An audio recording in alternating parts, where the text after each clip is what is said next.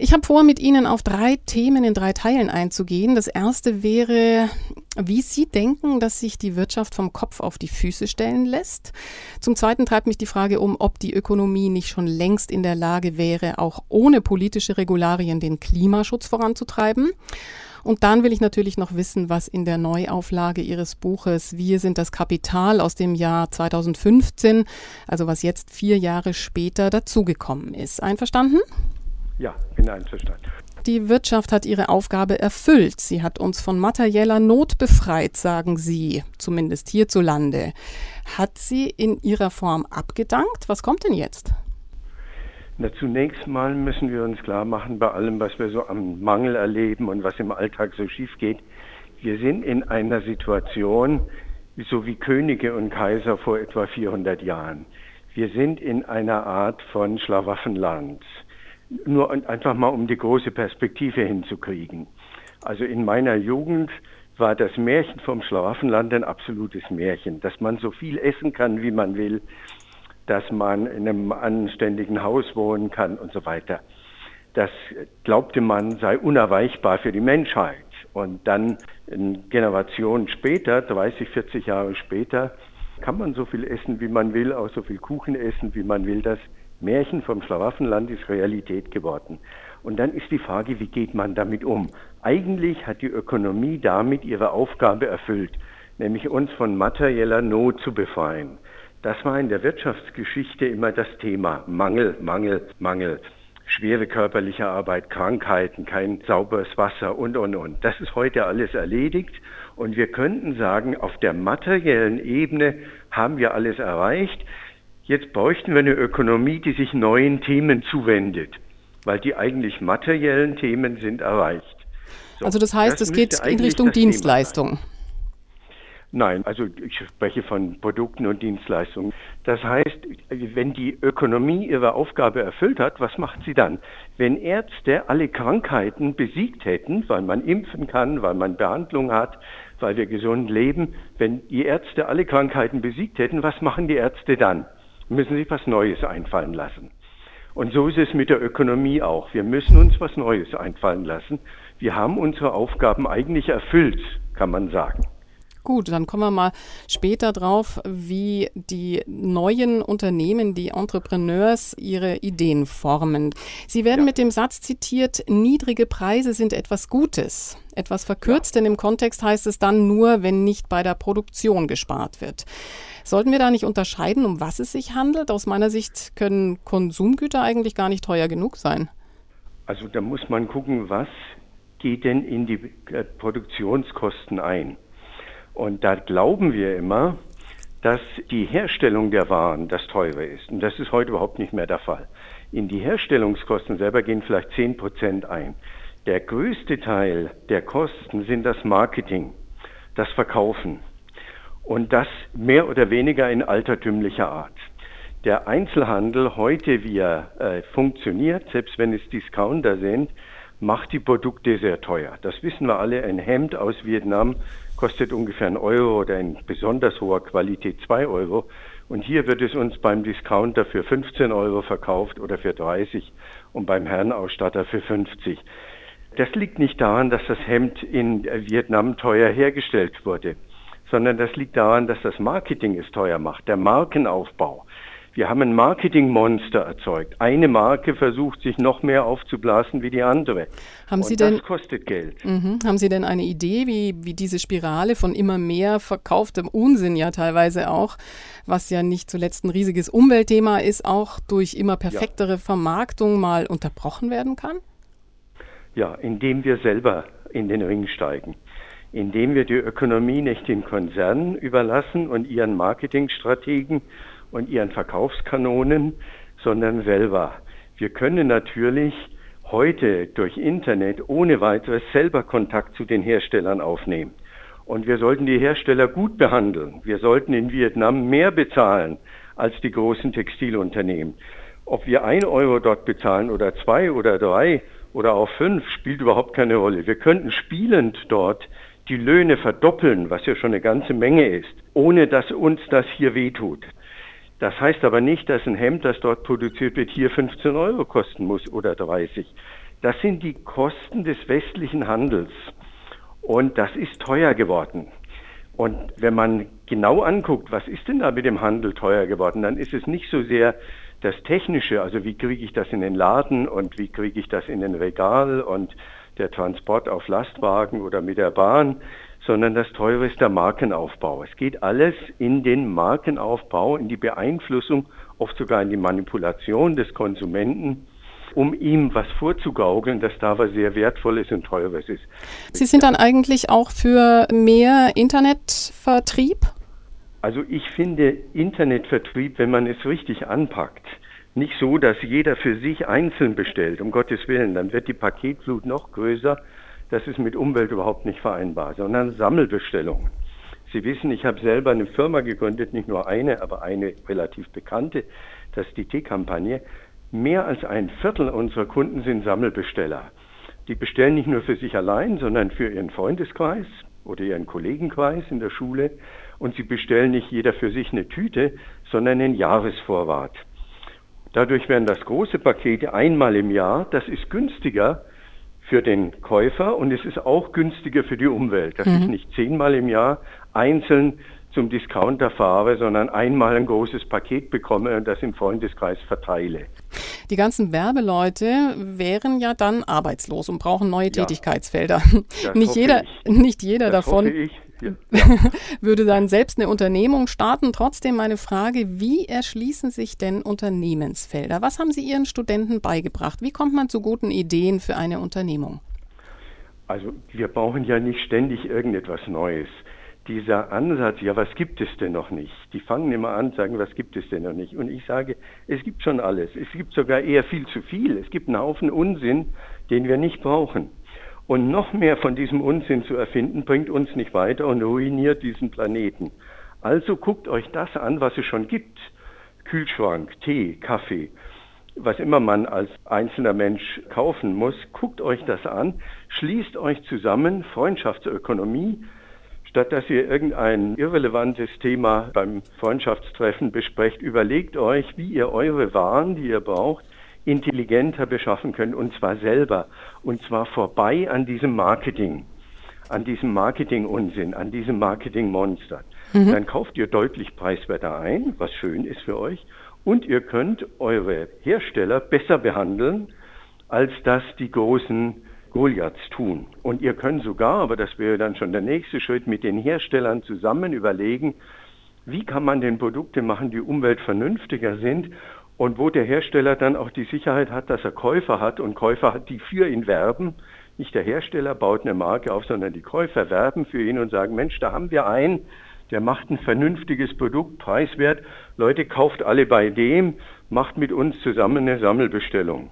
Mhm, mh. Das wäre die intelligentere und zeitgemäßere Ökonomie. Okay, bevor wir zu unserem zweiten größeren Thema, dem Klimaschutz in Unternehmen kommen, spielen wir zum Nachdenken einen Musiktitel.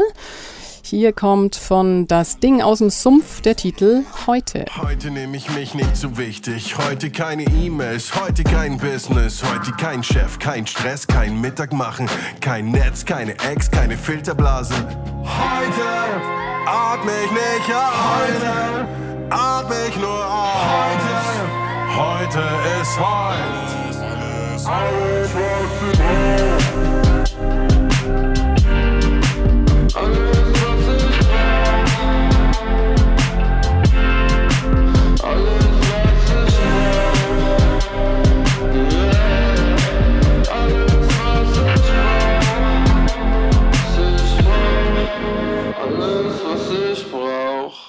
Gast in meiner Sendung, ja. wenn auch leider nur am Telefon, ist Professor Günter Faltin, Gründer der T-Kampagne und Verfechter einer neuen Ökonomie. Klimaschutz ist eine Menschheitsaufgabe und uns fällt nichts anderes ein als Marktlösungen. Das meint der Ökonom Elmar Altvater. Herr Faltin, wenn Sie auf die heutige Wirkung von Greta Thunberg schauen, müssten Sie sich ja bestätigt sehen. Ohne Businessplan, gestärkt durch die Eltern, die sich auch schon von Gretas Überzeugungskraft haben mitreißen lassen, setzt sie eine weltweite Bewegung in Gang. Ist das dieser Wille, ist das diese dieser Überzeugungsdrang, den Sie für die Grundlage einer gelingenden Unternehmung halten? Ja, Also ich finde an äh, Greta Thunberg noch einen anderen Aspekt hochinteressant. Und das ist, alle großen Firmen glauben, ohne Werbung, ohne Markenaufbau, ohne massive Investitionen in Verkauf, in Kampagnen, also was da alles so passiert auf dem Gebiet des Marketing, ohne das wird das Produkt nicht gefunden. Und dann kommt ein Mädchen völlig unbekannt, ohne irgendwelche Marketingstrategien, sondern einfach als Person und überzeugt. Dafür können wir eine Menge lernen in der Ökonomie, dass es nicht darum geht, sich mit Werbemaßnahmen aufzuplustern und damit auch die Umwelt zu verschandeln, sondern dass es um Glaubwürdigkeit geht, dass es um das geht, was uns wirklich bewegt. Und das hat die Greta Thunberg wunderbar vorgeführt und davon können wir was lernen, auch in der Ökonomie, die besseren Produkte machen, vernünftige Produkte machen. Naja, wie kommt denn der Mensch zu diesem Drang nach Wirken, zu dieser einen Idee, die er dann wirklich verfolgen wird? Ich glaube, das haben wir alle in uns. Das sagt auch die ganze Entwicklungspsychologie. Die Menschen wollen für etwas eintreten, sie wollen etwas Gutes tun. Gerade wenn man jung ist, man will anderen helfen, man will große Dinge bewirken. Das steckt in uns allen. Es wird uns in der Schule zum Teil ausgetrieben.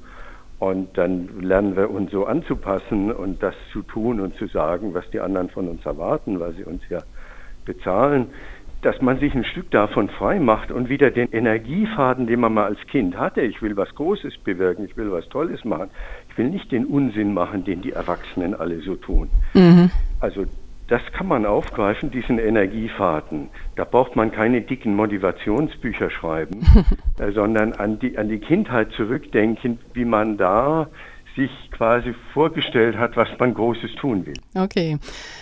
Alle Unternehmen, also die größeren mindestens mal, haben heute eine Abteilung, um den Green New Deal umzusetzen. Was sagen Sie denn zum einst wenig lukrativen Teilen und Tauschen, was dann von findigen Unternehmern zur Share Economy wurde?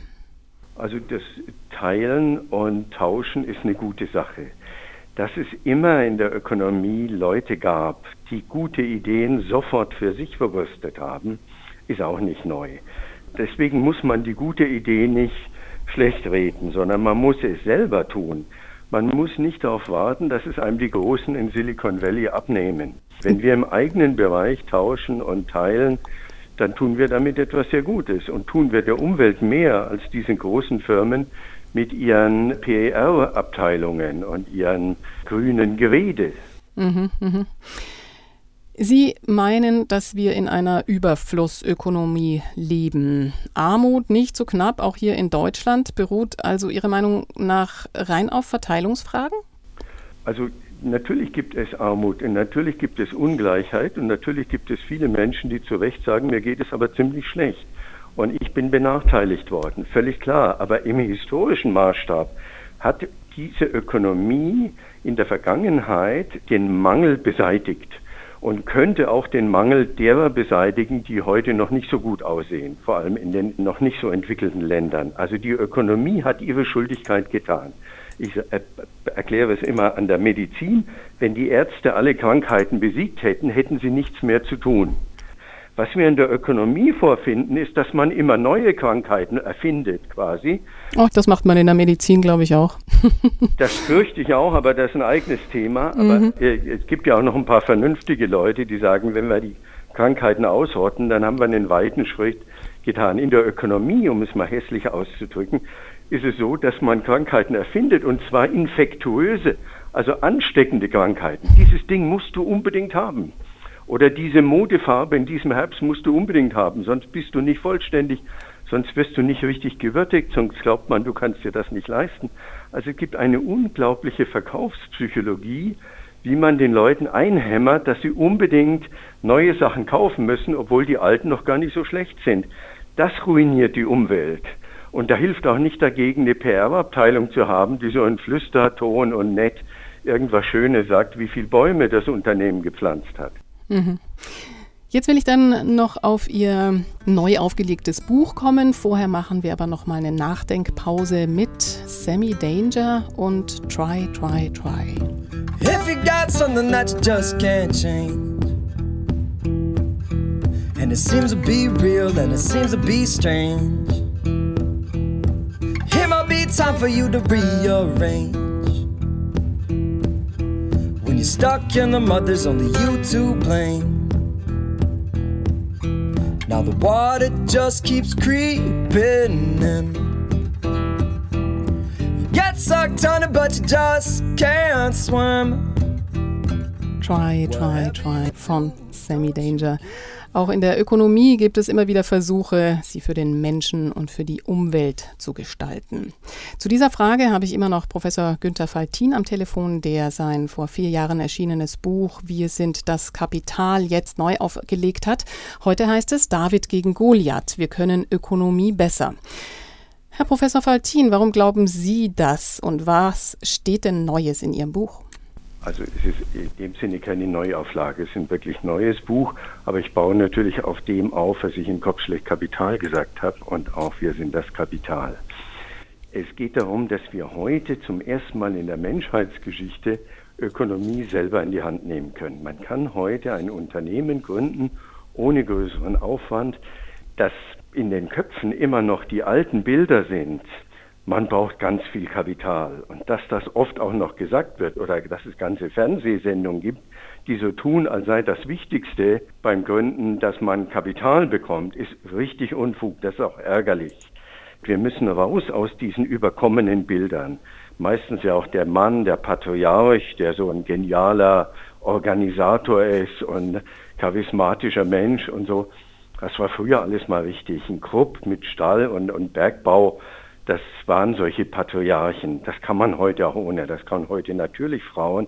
Das kann man mit ganz wenig Kapital. Das kann man von seinem Laptop aus. Entscheidend ist eine gute Idee. Entscheidend ist, was will ich denn machen? Wollen wir die Welt mit noch mehr Zeug vollstellen, das wir nicht brauchen? Oder wollen wir eine intelligentere Ökonomie? Und ich habe im Lauf meiner Laufbahn als Hochschullehrer den Glauben verloren, dass die großen Unternehmen das können und das wollen. Die wollen Wachstum, die wollen Neues verkaufen.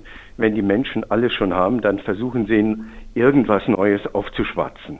Das ist für mich nicht eine neue Ökonomie. Das ist für mich auch nicht Gründen, sondern Gründen heißt, die Dinge, die wir brauchen, in vernünftigerer Form als die Goliaths herzustellen, uns mit den Herstellern zusammentun. Das ist heute kein Problem mehr. Auch nicht, wenn die im Ausland sind. Im Gegenteil, wir sollten uns mit den Herstellern zusammentun, nicht an der Produktqualität sparen, haltbarere Produkte, ökologisch sinnvollere Produkte zusammen mit den Herstellern und denen garantieren, dass wir hinterher das auch kaufen, wenn wir es zusammen mit den Herstellern entwickelt haben. Wir machen das gerade bei unserem Summit. In ein paar Tagen findet er in Berlin statt, nächstes Wochenende, 19. 20. Oktober, mit Professor Braungart, dass wir sagen, wir müssen die Produkte intelligenter herstellen, so dass sie lange halten und eben umweltverträglich mhm. sind. Mhm. Und dann müssen wir die auch kaufen und nicht auf die Werbesprüche und das Marketing der Großen hereinfallen. Der Kern von David gegen Goliath. Wir können Ökonomie besser. Heute zum ersten Mal können wir selber Ökonomie. Mhm.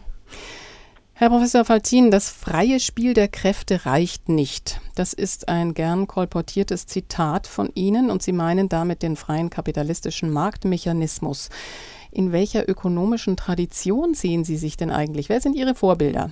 Also mein Vorbild ist die klassische Marktwirtschaft deutscher Couleur von Walter Eucken über Müller-Armack, später auch Ludwig Erhard, der inzwischen auch von der linken Partei immer häufiger positiv zitiert wird.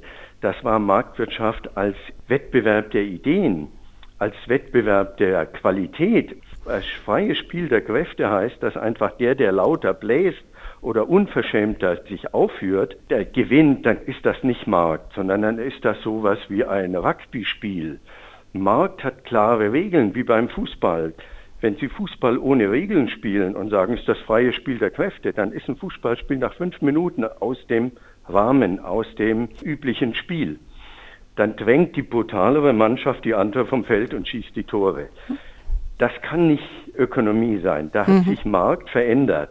Wir sind heute nicht mehr bei Euken, sondern wir sind bei diesen Markenbläsern und im Englischen Recklessness als ein, ein Prinzip. Und mhm. das wird dann auch noch belohnt. Also das ist der Punkt. Wir müssen selber in den Rängen, es ist wie bei der Demokratie. In der Entwicklungsgeschichte der Demokratie waren es erst die Fürsten mit ihren Generälen, die dachten in Machterhalt und Macht gewinnen und ihre Generäle, heute die Manager, setzen das um. Und dann kamen Forderungen nach Partizipation. Lasst nicht nur die Fürsten Politik machen. Wir wollen auch andere. Und dann kamen die Bürger und haben Beteiligung erfochten und später die Arbeiter und ganz zum Schluss die Frauen. Und dann wird das auch besser. Wir haben heute bessere Regierungssysteme als früher, weil sie demokratischer sind.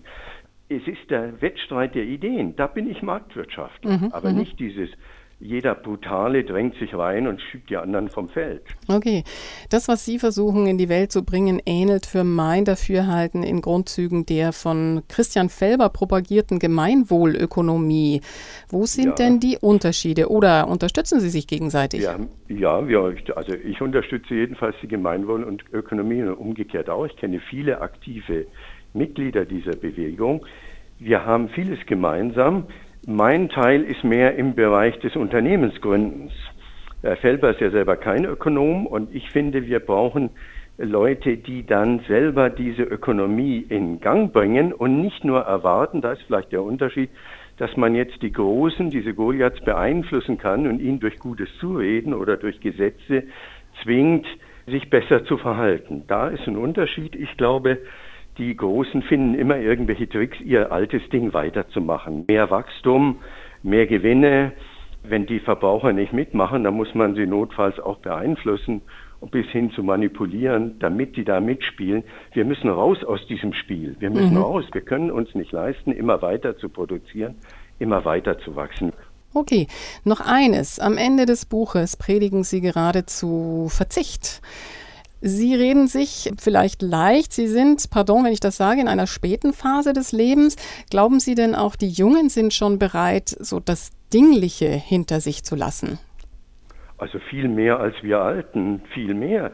Das finde ich so toll an dieser Bewegung. Die haben klar gesehen, wir müssen mit dem Konsum runter.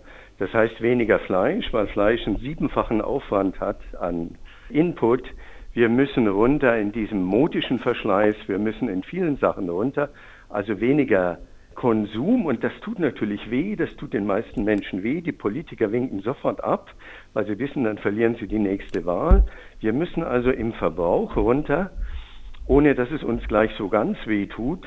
Und da bietet sich an, diesen Marketing-Zirkus, dass wir da aufhören. Deswegen dieses, wir können Ökonomie besser, heißt, wir können es selber mit besseren Produkten da, glaube ich, sind die jungen Leute viel mehr dabei als meine Kollegen und meine Gleichaltrigen. Das mhm. finde ich extrem positiv. Sagt Professor Günther Faltin, Gründer der T-Kampagne und Autor des neu aufgelegten Buches Wir sind das Kapital bzw. David gegen Goliath. Wir können Ökonomie besser. Es ist im Murmann Haufe Verlag erschienen und kostet ja, weiß ich gar nicht, wie viel kostet es denn? 16,95. Ich habe mich dafür eingesetzt, dass es besonders preiswert wird. Wunderbar, herzlichen Dank für das Gespräch. Eine Antwort zum Thema hätten wir noch. Sie ist von KSTE und heißt billiger, billiger, billiger.